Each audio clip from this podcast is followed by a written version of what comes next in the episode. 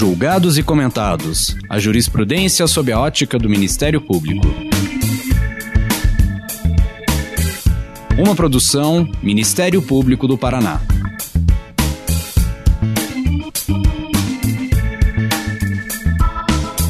Olá, estamos começando mais um episódio do Julgados e Comentados. Eu sou Eduardo Cambi e hoje abordaremos sobre a política institucional de proteção e apoio às vítimas, publicada pelo Conselho Nacional do Ministério Público. Para tanto, contamos com a participação de Antônio Suxberger, promotor de justiça do Ministério Público do Distrito Federal e Territórios.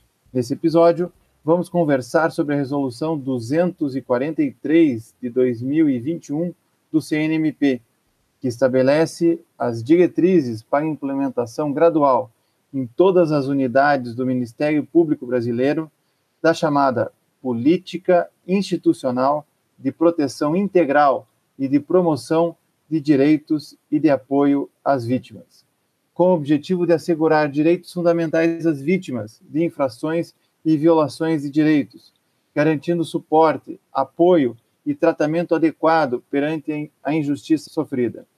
É possível que um ato nacional como este consiga atender às diferentes conformações nos estados e municípios? Como o Ministério Público deve abordar esse tema, conciliando com suas atribuições? Estas e outras questões serão abordadas nesse episódio. Suxberger, muito obrigado por aceitar o convite. Você que já participou conosco em diversas ações da Escola Superior do Ministério Público do Paraná, inclusive gravou o episódio número 28 do podcast Julgados e Comentados, onde abordou aspectos fundamentais da vitimologia e sua aplicação. Novamente, muito obrigado e seja muito bem-vindo. Antes de nós começarmos a falar, fale um pouco é, da sua trajetória é, profissional e acadêmica. Obrigado, Cambi. Para mim é uma alegria estar de novo aqui nesse podcast. Sou fã, acompanho todas as edições aí, estou sempre, sempre ouvindo os colegas e reputo um dos melhores podcasts do Brasil nas temáticas jurídicas. Aí. Parabéns pelo trabalho. Bom, eu sou promotor de justiça aqui no Distrito Federal desde o longínquo ano de 2003. Antes disso, ocupei alguns cargos, fui, fui defensor público é, federal, ocupei um cargo também na Procuradoria, então Procuradoria de Assistência Judiciária aqui no DF, trabalhei na assessoria da Procuradoria-Geral da República, fui promotor é, de Justiça na Bahia, enfim, essa trajetória de concurso público, ela, ela, custou um pouquinho algumas folhas funcionais, né? Mas desde 2003 sou promotor aqui no DF, tenho atuação eminentemente criminal, hoje eu atuo aqui numa circunscrição do Distrito Federal no chamada Paranoá, que abrange as regiões administrativas do Paraná e do Itapuã. E, enfim, já passei pelo CNMP como membro auxiliar, já trabalhei nas assessorias da Procuradoria-Geral de Justiça, tenho aí uma trajetória de Ministério Público bastante rica, assim, para esses quase 20 anos de carreira.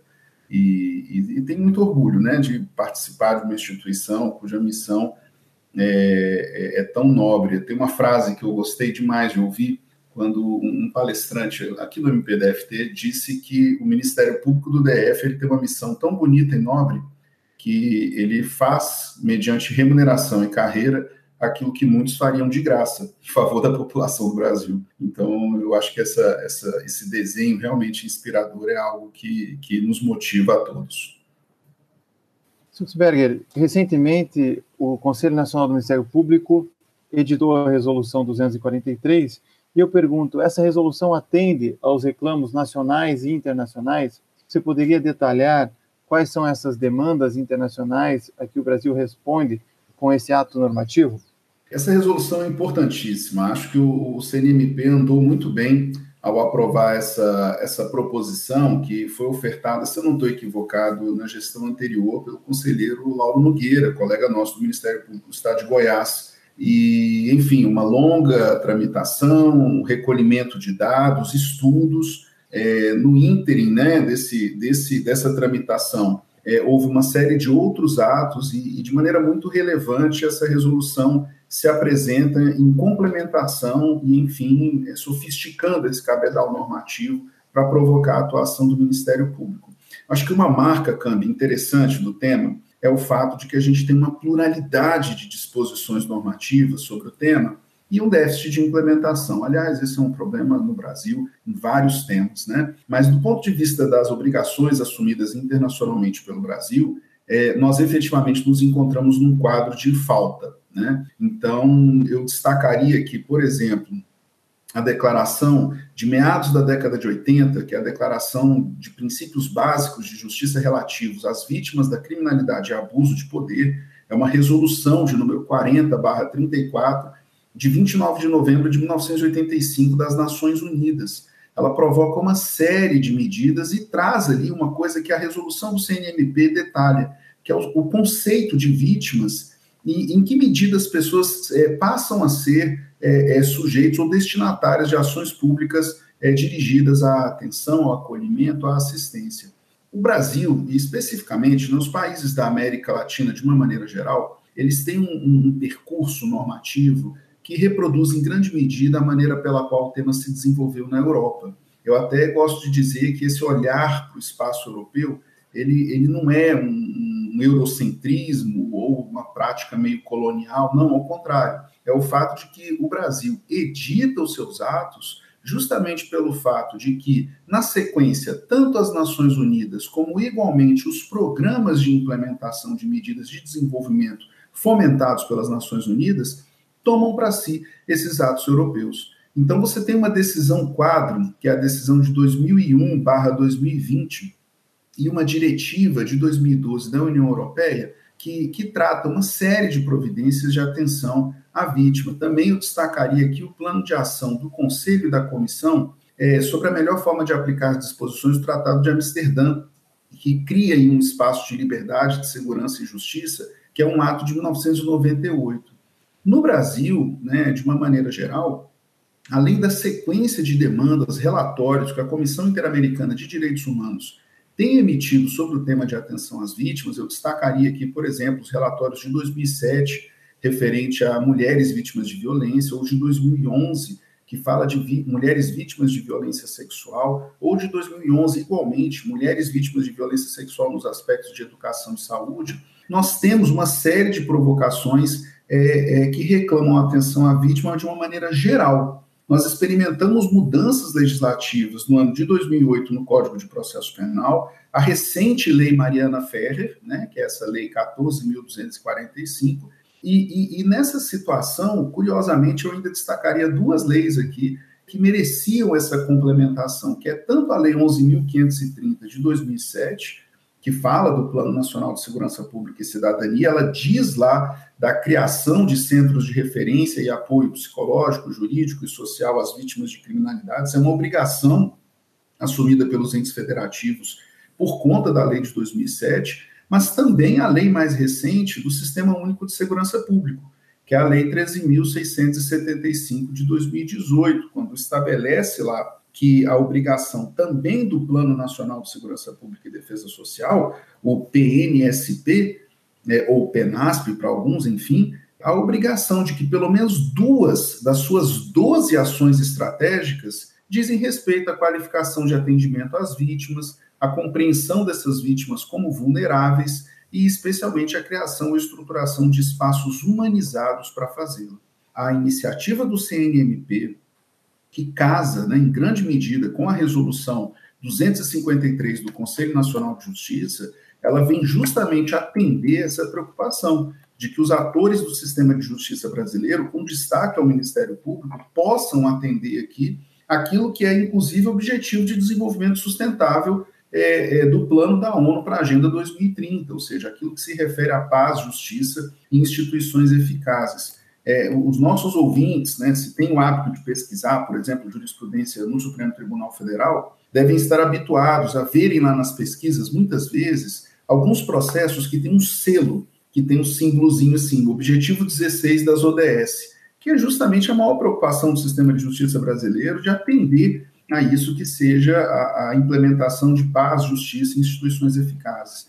Então, essa resolução do Ministério Público, ela, ela estabelece um espaço de concorrência institucional, porque esse é um ponto importante, é uma concorrência institucional saudável, em que o Ministério Público finalmente afirma o seu papel de ser um agente tanto fomentador de políticas públicas de assistência, acolhimento e atenção à vítima, como, sobretudo, um espaço em que essa prestação de serviço seja fornecida diretamente pelo Ministério Público, por meio de centros de referência de atenção, em que a vítima, uma vez acolhida pelo Ministério Público, saia de lá com a devida observância dos seus direitos, orientação, enfim, acolhimento, independentemente da sorte do processo criminal que seja de responsabilidade do Ministério Público.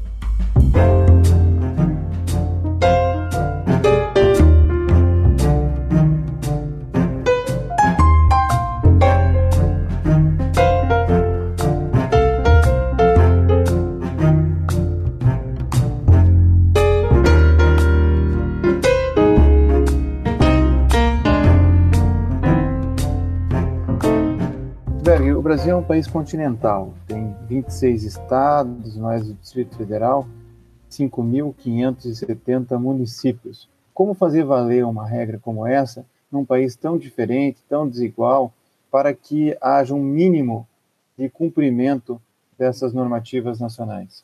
Perfeito, Câmbio. Eu acho que a maior dificuldade desses atos de regulamentação nacional é atender justamente às chamadas desigualdades regionais. Né? Uma preocupação que, inclusive, está na nossa Constituição. E eu acho que a resolução anda bem porque ela não diz exatamente o que cada Ministério Público deve fazer. O que ela estabelece é que o Ministério Público e cada um deles, ou seja, os MPs nos estados, os ramos do Ministério Público da União, devem fazer de imediato. Ou seja, de imediato, o que, que eles têm que fazer? Promover, por meio da exigibilidade, do fomento, da demanda, a presença de serviços ou centros de apoio às vítimas e implementar gradualmente, tudo de acordo com a autonomia administrativa presente em cada um dos entes federativos, ou mesmo no, nos ramos do MPU, núcleos ou centros de apoio a essas vítimas. Ou seja, é, é, eu acho que a resolução ela, ela caminhou muito bem, porque ela poderia, por exemplo, é, ter optado pelo fato de dizer agora todo o Ministério Público ficou obrigado a criar um centro de apoio. Ou dizer agora cada Ministério Público tem que exigir do Poder Executivo a implementação dos centros de apoio. E ela não fez nenhum nem outro, ao contrário. O que ela estabeleceu é: olha, a inércia é inadmissível, a omissão não será aceita.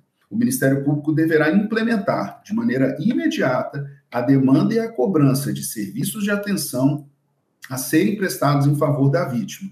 E, subsequentemente, dentro dos seus respectivos planejamentos estratégicos, a implementação escalonada de núcleos e centros de apoio às vítimas. Ou seja, o que parece que a resolução faz é impor ao Ministério Público um dever de estabelecer minimamente aquela gama de direitos de informação, de assistência em linguagem clara e acessível às, acessível às vítimas de uma maneira geral. E de maneira gradual, que nós estabeleçamos no Estado brasileiro, né, ou seja, no Brasil, é o fato de que núcleos ou centros de apoio às vítimas sejam estabelecidos dentro da esfera do próprio Ministério Público, em uma modelagem aqui assemelhada ao que hoje já acontece na Argentina, ao que acontece, por exemplo, em Portugal e outros países que têm boas experiências a serem contadas no campo de, de assistência e atenção às vítimas.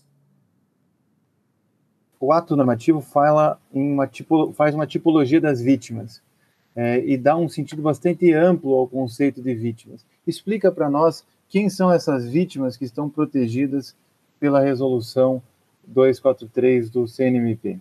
É, é, é interessante, Cambi, porque a declaração de 1985 da ONU, ela conceitua o que seja vítima. Mas há um ponto aqui expresso na, na situação brasileira, no contexto nacional, é de que não basta a nós, no Brasil, definirmos quem seja a vítima criminal. É preciso que nós estabeleçamos normativamente a compreensão de que a vítima guarda um quadro de vulnerabilidade. E mais do que isso, não raras são as vezes em que essas vítimas ostentam vulnerabilidades sobrepostas. Então, olha que interessante, vem a resolução e diz que vítima é qualquer pessoa natural que tenha sofrido danos físicos, emocionais em sua própria pessoa, em seus bens, causados diretamente pela prática de um crime, ato infracional, calamidade pública, desastres naturais ou graves violações de direitos humanos. Mas na sequência, a própria resolução, ela diz que igualmente serão destinatários da proteção integral que trata essa resolução as chamadas vítimas diretas, vítimas direta, a vítima indireta, a vítima de especial vulnerabilidade, a vítima coletiva e também os familiares e pessoas economicamente dependentes da vítima. E além disso, também, olha só, ela também se aplica às pessoas jurídicas que figurem como vítimas em relação às medidas de proteção e direitos assegurados nessa resolução. Então, o, que a resolução tenta fazer é, é, digamos assim, cercar o tema por todos os lados, porque ela define o que seja a vítima direta, ela indica o que sejam essas vítimas circundantes, né, ou seja, aquelas que estão ali em torno da, da pessoa que se vitimou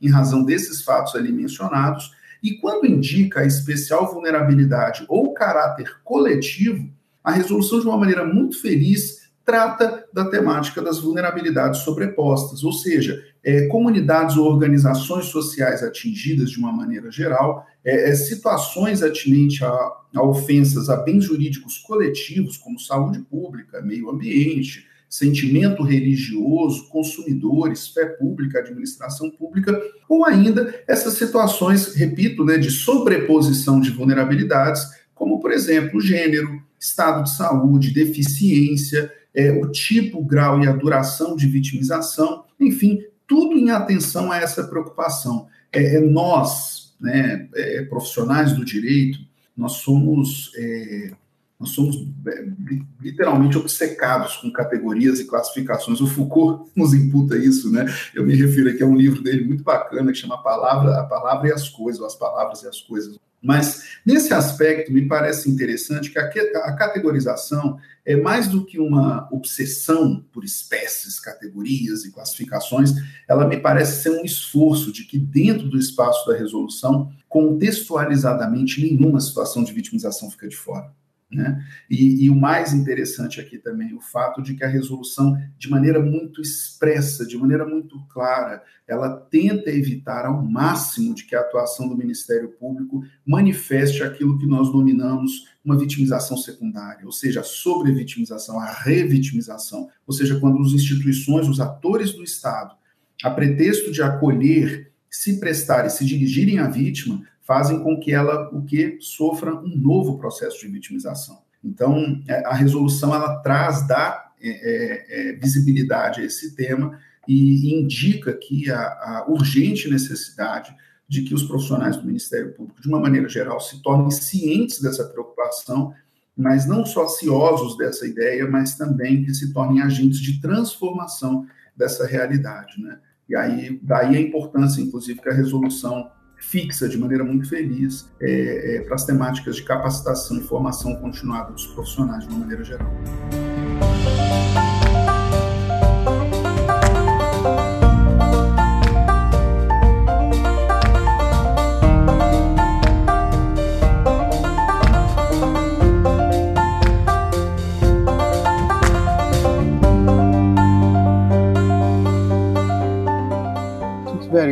Tradicionalmente a gente se preocupa, os agentes do Ministério Público se preocupam com é, a reparação mínima dos danos em favor da vítima de infração penal e ato infracional, conforme está lá no artigo 91, inciso 1 do Código Penal, no artigo 287 do Código de Processo Penal e na lei do Estatuto da Criança e Adolescente, no artigo 116. Por que, que essa visão é insuficiente e o que mais o Ministério Público pode fazer além de buscar a reparação dos danos em favor da vítima.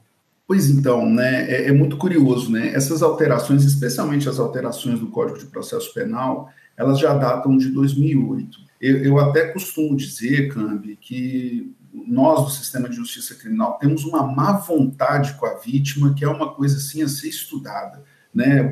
Estou me referindo aqui a uma crítica muito direta à jurisprudência, especialmente dos tribunais superiores no Brasil, que transformam o fato de que a justiça criminal pode e deve se prestar como um espaço protetivo de acolhimento e atenção à vítima e que na solução da culpa do acusado não só possa, como deva estabelecer desde logo é, algum tipo de indenização, é, é, seja reparatório ou até mesmo de caráter compensatório, para de duas alternativas as duas não só atender o reclamo de atenção à vítima, mas igualmente atender ao reclamo geral de redução do fenômeno de, de litigiosidade que está presente no sistema de justiça criminal.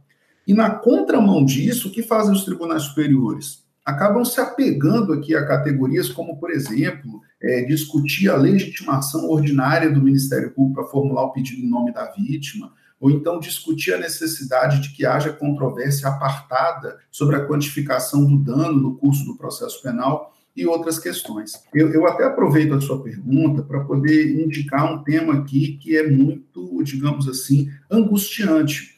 É, será que, que as preocupações de atenção à vítima elas são necessariamente subsequentes a uma mais clara definição do papel da vítima no processo penal brasileiro? Me parece que não, porque esse debate ele acaba bloqueando a, a tomada de iniciativas e ações em favor da vítima. É, eu também não gosto e vejo com uma certa antipatia o fato de que muitas das vezes a temática de atenção à vítima é apresentada como se houvesse uma certa, um certo antagonismo entre um processo que assegure direitos e garantias do acusado e, de outro lado, atenda à vítima. É, é, essa, esse antagonismo ele se revela falso na exata medida em que a atenção do processo penal ela é uma questão de Estado, ela não é uma questão de particulares. A vítima não é parte no processo, mas isso não significa que ela deva ficar fora ou estranha ao processo. Né? Ela não titulariza pretensão no juízo criminal, exceto, claro, é, nas situações de ação penal privada. Mas isso não significa nem de longe que o exercício jurisdicional de cariz protetiva ela não possa ou não deva se dirigir. Então, é, é, muito curioso, porque toda vez que se fala de proteção a vítimas no Brasil, é, se corre aqui e acolá para poder dizer que isso implica algum tipo de solapamento ou de vulneração de direitos do acusado. Muito antes, ao contrário. É, o que me parece aqui é que essa primazia da vitimização ela não se confunde com, por exemplo, postulados como o da presunção de inocência, por uma razão muito singela. É, é, as ações de acolhimento, atenção e promoção de direitos da vítima elas não precisam necessariamente caminhar para e passo é, como consequência ou derivativo do reconhecimento da culpa do acusado em juízo. Né? Então, eu acho que, que quando a resolução diz que o Ministério Público deve buscar essas reparações, ela está dizendo ao Ministério Público algo que a lei já disse anteriormente. Não se trata de uma faculdade ou de uma possibilidade do processo penal ao promotor de justiça, ao procurador de justiça. Se trata de uma obrigação que, aliás, é a razão última da nossa existência. Tornar a questão criminal uma questão de Estado, de maneira que possa, igualmente, o Estado, de maneira plurima e de maneira é, é, multissignificativa, promover a responsabilização pela prática do crime, ok, mas também, igualmente, sem antagonismos, acolher, assistir, promover os interesses das vítimas desses crimes. Interessante esse ponto, Zuckerberg, que, ou seja, a, a, justiça criminal não tem que enfatizar apenas a punição. E a resolução trata, por exemplo, da justiça restaurativa, estando preocupada aqui com os traumas derivados dos eventos criminosos ou de atos infracionais. É, você vê nessa preocupação com a justiça restaurativa uma tentativa de ir além da própria punição ou da própria reparação pelo mal causado?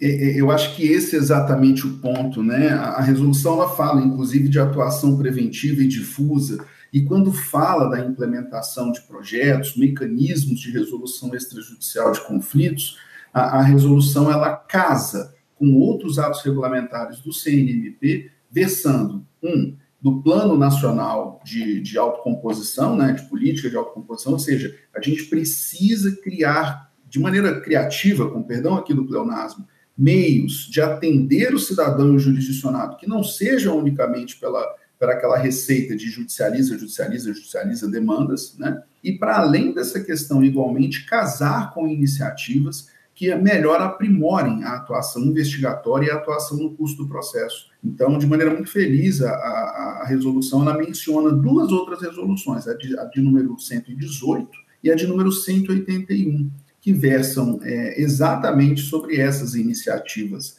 é, já previamente é, cobradas né, pelo Ministério Público em relação à Política Nacional de Incentivo à Autocomposição e, igualmente, sobre o procedimento de investigação criminal. As práticas restaurativas, Câmbio, eu acho que elas são, é, inclusive, o coração de, dessa expansão, por exemplo, dos instrumentos de justiça consensual na esfera criminal. Né? Se, se uh, quando falamos hoje, por exemplo, da expansão de justiça negociada, o ANPP, é, a otimização da transação penal, mesmo a suspensão condicional do processo, as razões de existência desses instrumentos não podem ser unicamente desafogar um congestionado sistema de justiça. Elas também devem se dirigir a uma melhor atenção àquele que sofre diretamente o impacto da prática criminosa, a vítima.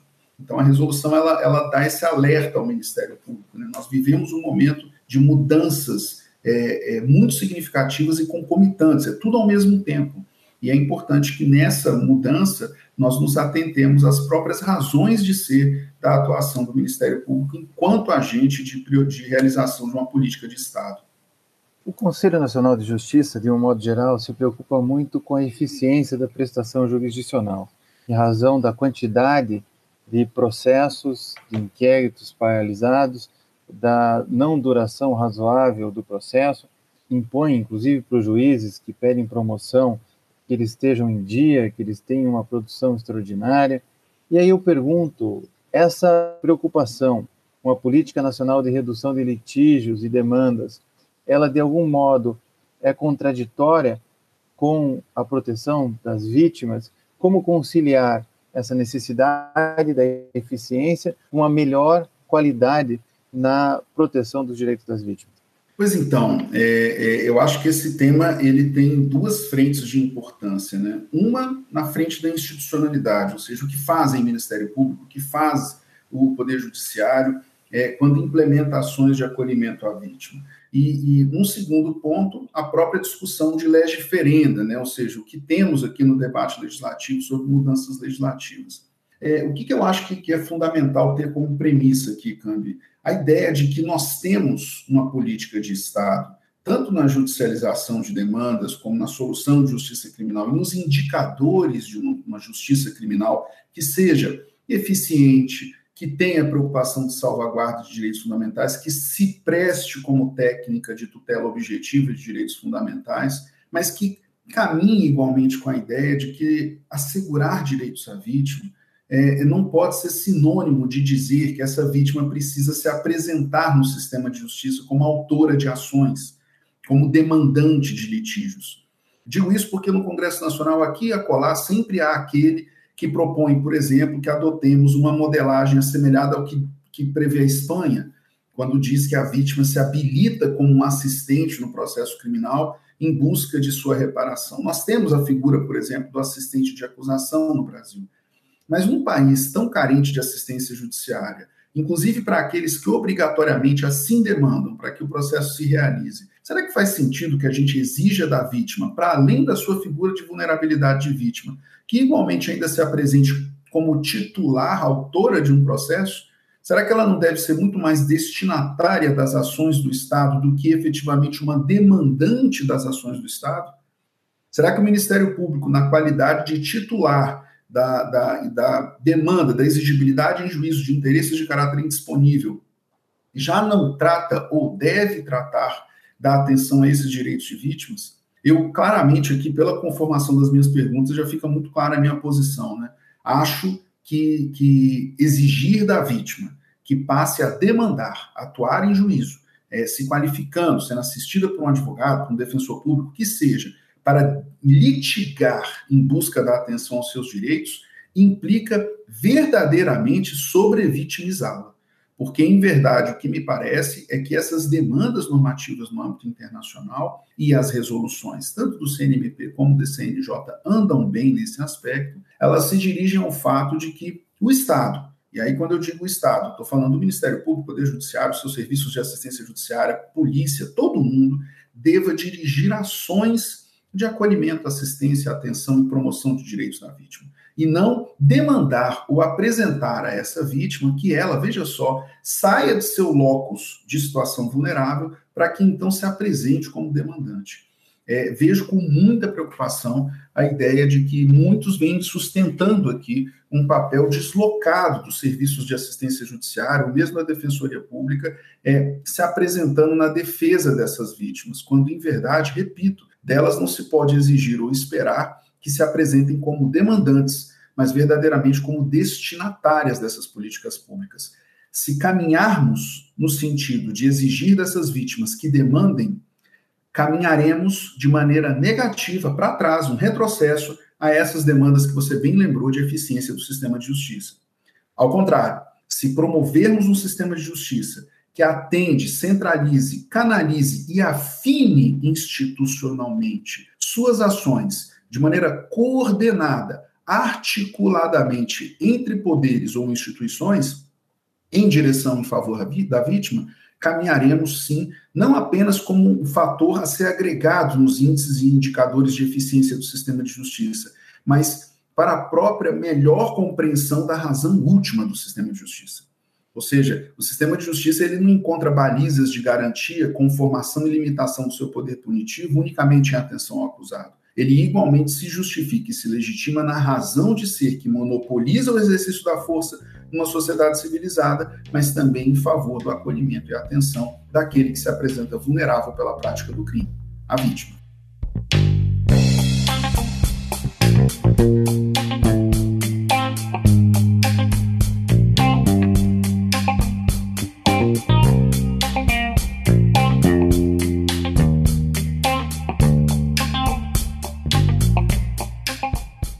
Toca num ponto importante quando você responde sobre a questão da vulnerabilidade da vítima. O Conselho Nacional de Justiça recentemente fez o protocolo de julgamento é, na perspectiva de gênero.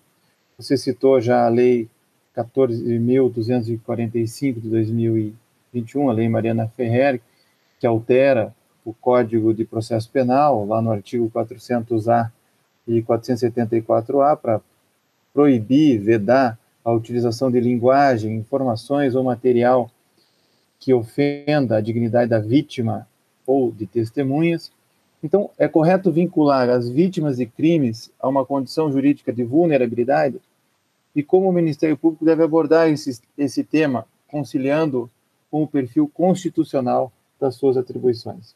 É, é, eu acho que, que, normativamente aqui caminhamos para um reconhecimento de uma, de uma vulnerabilidade íncita a toda e qualquer pessoa que figure como vítima de crimes. E, e por que a importância de afirmar essa vulnerabilidade, Cambi? Porque o Estado ele tem que atuar, e o Ministério Público é ator fundamental nesse processo, para erradicar vulnerabilidades vulnerabilidades devem ser erradicadas, ou seja, a gente implementa ações de igualdade, a gente implementa ações é, é, que sejam distributivas de situações é, de enfrentamento de desigualdades, nós equalizamos situações é, de iniquidade ou de preocupação com, com a distribuição ou acesso universal a bens é, materiais ou imateriais. Então, a vítima ela figura numa situação normativamente estabelecida de uma vulnerabilidade é, reconhecida, a ser reconhecida. E como eu disse, essas vulnerabilidades elas se sobrepõem. Né? Então, quando ela se apresenta, por exemplo, com situações que envolvem a problemática do racismo estrutural no Brasil, ou então o, o desafio cultural do enfrentamento da violência contra a mulher, são vulnerabilidades que se sobrepõem. Ela é como se fosse uma interseção de caminhos em que você tem diversas vias passando por um mesmo ponto, cada uma delas implementando uma vulnerabilidade. Eu estou tomando aqui de empréstimo o conceito mesmo de interseccionalidade que a Crenshaw é, estabelece para poder indicar aqui que essas, essas violações sobrepostas elas também evidenciam o que, que seja um caminho de atenção é, do Estado.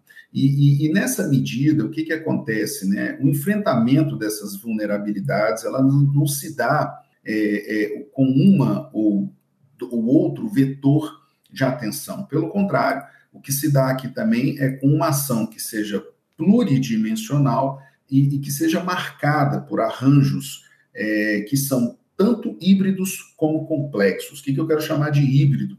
Eu estou chamando de híbrido pelo fato de que na nossa repartição federativa isso abrange desde iniciativas no plano federal, no plano estadual, no plano municipal.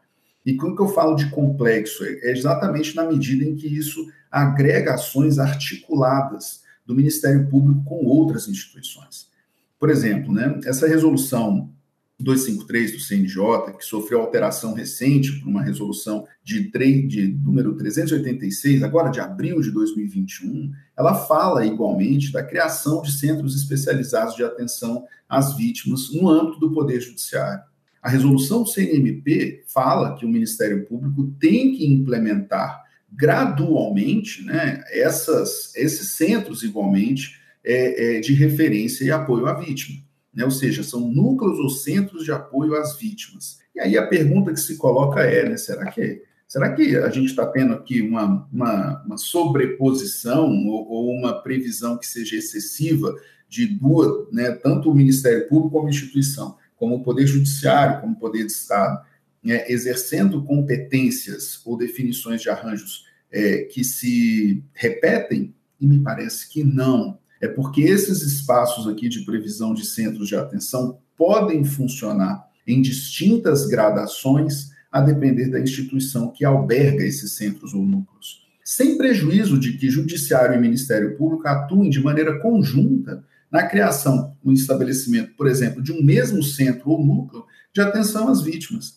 Eu acho que essa aqui que é a, a, a beleza maior da resolução é, é 243 do CNMP, ela não diz qual é o caminho, ela diz quais são as preocupações a serem atendidas no caminho que cada Ministério Público trilhar. Então, se em determinados temas, como por exemplo, os protocolos de atenção de vítimas, é, de mulheres que são vítimas de violência doméstica, esses centros se situarem dentro do Poder Judiciário, tanto melhor. Porque, de fato, a Lei Maria da Penha e outras leis que a implementam, e outros atos que a complementam, é, é, estabelecem a função jurisdicional de acolhimento, de atenção e assistência à vítima. Agora, por exemplo, é, é, não vejo outro locus que não o próprio Ministério Público, especificamente nas situações de vítimas de criminalidade violenta, como, por exemplo, latrocínios, roubos e outras situações que versam, ou mesmo homicídios, ou outras situações versam. Eu também não vejo outras situações, ainda que tenhamos centros de excelência dentro do Ministério Público, que se realizem sem a necessária convergência e afinamento com serviços prestados no âmbito da municipalidade do Estado, como, por exemplo, pelo Poder Executivo, pelos seus centros de saúde, pelas linhas de atendimento psicossocial, orientação psicoterapêutica ou acompanhamento psicológico subsequente do que sejam essas vítimas e as experiências que elas relatam que as traumatizam. Então, eh, não há solução de atenção à vítima que seja implementada por um único ator. A solução está presente justamente nesse feixe de atuação integrada, como eu destaquei, híbrido e complexo, pelos, pela, pelas, pelos órgãos responsáveis pela política do Estado. E aqui, nesse aspecto, é que é interessante. Essas vulnerabilidades se sobrepõem. E tanto melhor que possamos, nesse caráter plural de situações de vulnerabilidade, que possamos situar cada qual especificamente em quadros específicos de atenção à vítima. O que, que a gente não pode ter? O que nós não podemos ter é o silêncio, é o vazio, ou a ausência de visibilidade desse tema tão importante. Para terminar, se eu tiver uma mensagem aqui ao Ministério Público Brasileiro, porque a resolução, lá no seu artigo 14, é, diz que nos planejamentos estratégicos de cada unidade do Ministério Público Brasileiro, a vítima tem que ser o objeto principal da defesa institucional.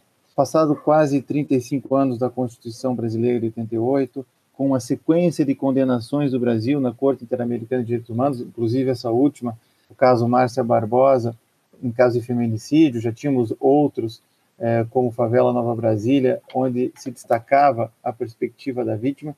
É, será que a instituição está caminhando para uma concepção de que o Ministério Público Brasileiro deve se colocar como um grande defensor dos direitos humanos para a transformação é, das desigualdades sociais que nós vemos no Brasil? Eu acho que essa é a missão última do Ministério Público estabelecida na Constituição de 88. Né? A, a gente não pode é, deixar de fazer aquele exercício sempre né, de dar dois passos para trás e tentar entender a missão maior do Ministério Público. Seja o promotor de justiça atuando num processo de família, seja o promotor de justiça fazendo um plenário de tribunal do júri, seja o promotor de justiça promovendo a exigibilidade de, de ações para direitos difusos. Então, por que, que esse, esse ponto tem que ser destacado? É, essa exigência de que os ministérios públicos estabeleçam essa meta objetiva em seus planejamentos estratégicos, ela tem por intenção claramente que nós, inicialmente, de maneira muito clara, façamos um mapeamento das ações dirigidas à atenção às vítimas. E, e, esse ponto aqui é importante, Câmbio, porque quanto mais a gente amplia o leque, por isso que é tão importante categorizar de maneira ampla a ideia de vítima, se nós ampliamos esse leque aqui, a gente vai perceber que há uma série de ações, inclusive fora da esfera de atuação criminal do Ministério Público. Faço um parêntese aqui, né? Muitas vezes a gente fala de vítima criminal, o pessoal acha que isso é um tema unicamente de atuação criminal do Ministério Público. Ao contrário, é igual, é igual na temática das políticas de segurança pública. Pensá-las que não sobre o eixo de políticas de desenvolvimento, de uma maneira geral, é reduzir as complexidades do tema. E ao fazê-lo, a gente erra de maneira muito rude. Né? Então, a temática da vítima aqui é, passa por isso. Está longe de ser uma atribuição unicamente da esfera criminal. Ela, ao contrário, exige preocupação de todas as ações do Ministério Público na esfera criminal, um caráter preventivo, um caráter investigatório, um caráter de responsabilização em juízo e no caráter de implementação das penas. Mas, sobretudo, que compreendamos igualmente que essas demandas dirigidas ao poder público nesse serviço, naquela situação de atenção e orientação das vítimas, reclama que o Ministério Público é, se movimente concertadamente, né? Eu até brinco aqui, é o concerto com C, né? Então, é como se fôssemos uma grande orquestra afinada, tocando instrumentos em diferentes situações, mas todas dentro de uma mesma harmonia, dentro de um mesmo ritmo, que conduz uma peça inteligível, compreensível e, quiçá, possa ser degustada aos nossos ouvidos. A única diferença é que, em vez de música aos ouvidos, a gente está se referindo ao destinatário das políticas públicas, que é o cidadão. Eis o ponto. O que me parece aqui é que o Ministério Público, quando promove a ação do Estado, e o faz em seu próprio nome, sustentando a exigibilidade de interesses de caráter é, obrigatório de realização indisponível, é, faz justamente em atenção a esses grupos mais vulneráveis. E aí, no caso aqui, eu não consigo imaginar uma vulnerabilidade mais bruta num país que sofre com desigualdades sociais, que tem quase 60 mil mortes ano de criminalidade violenta e de letalidade intencional, chamado CVLI, não consigo imaginar missão mais urgente, mais relevante de que o Ministério Público fixe como meta de seus planejamentos essas ações de atenção à vítima. Então, vejamos aí se isso impacta efetivamente, não numa mudança do nosso perfil de compreensão do Ministério Público Brasileiro pós-88, mas que nós compreendamos esse chacoalhar de urgência, dizendo, ei, atenção para isso. Este tema das vítimas é um tema do Ministério Público. Assumam, né? tome-o para si e dê a ele a devida importância, porque isso não é um, um, uma, um movimento político ou a subjetividade desse ou daquele estamos atrasados em déficit em que diz respeito às obrigações que já assumimos, tanto na esfera internacional como, sobretudo, dentro do direito pátrio.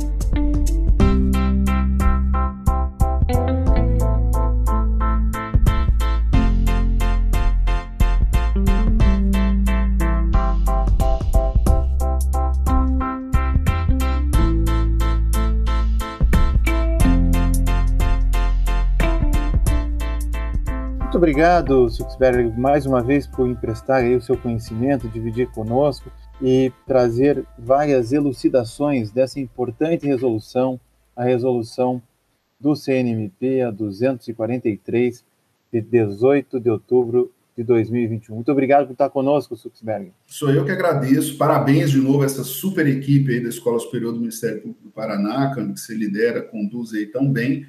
E eu, eu, volto aqui a minha qualidade de ouvinte fiel do podcast. Fico à disposição pelo privilégio de estar com vocês aqui uma próxima, uma outra oportunidade. Um grande abraço a todos. Não se esqueça de curtir ou de se inscrever em nossas redes sociais e assinar nosso podcast no aplicativo de sua preferência. Você também pode participar da elaboração dos julgados e comentados. Para sugerir um tema, encaminhar dúvidas ou comentários, envie para a gente no e-mail julgados e comentados, arroba mppr.mp.br ou pelas nossas redes sociais. Muito obrigado e até a próxima!